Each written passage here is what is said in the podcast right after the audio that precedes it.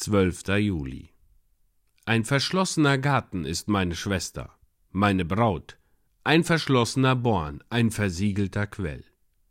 Hohelied Kapitel 4, Vers 12. Das Volk Gottes ist nicht nur einem Garten, sondern einem verschlossenen Garten gleich. Wenn der Garten nicht verschlossen wäre, würden die wilden Tiere des Waldes die Weinstöcke vernichten und die Blumen entwurzeln. Aber die unendliche Barmherzigkeit meines Gottes hat den Garten verschlossen, so dass kein Feind eindringen kann. Ist die Gemeinde eine Quelle? Sind ihre geheimsten Gedanken, ihre Liebe, ihre Wünsche gleich kühlen Wasserströmen? Dann nennt der Bräutigam sie einen versiegelten Quell, sonst würde jedes Tier, das darüber geht, ihr Wasser beschmutzen. Es ist ein tröstlicher Gedanke für alle Gläubigen, dass der Herr Jesus die Gottseligen für sich abgesondert hat. Er hat Maßregeln getroffen, dass alle seine Erwählten vor allem bewahrt werden, dass sie verunreinigen und vernichten könnte. In seiner Vorsehung versieht er sie mit einem Gehege, so dass ihnen niemand schaden kann.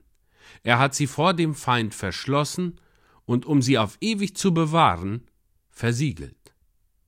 Die im Morgenland umherziehenden Beduinen plündern die offenen Felder, aber eines Königs Garten ist umzäunt, verschlossen und beschützt und so vor ihren Verwüstungen gesichert.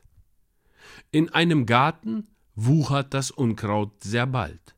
Und leider wächst das Unkraut in der Gemeinde und in unseren Herzen sehr schnell.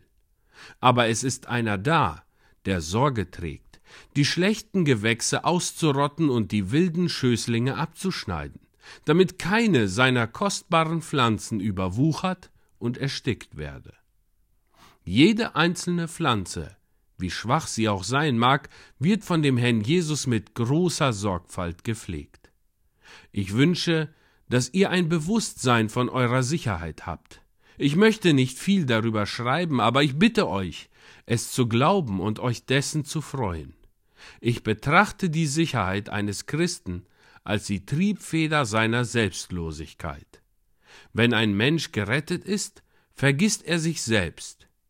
Wenn ich weiß, dass ich gerettet bin, kann ich Gott verherrlichen und ihm dienen.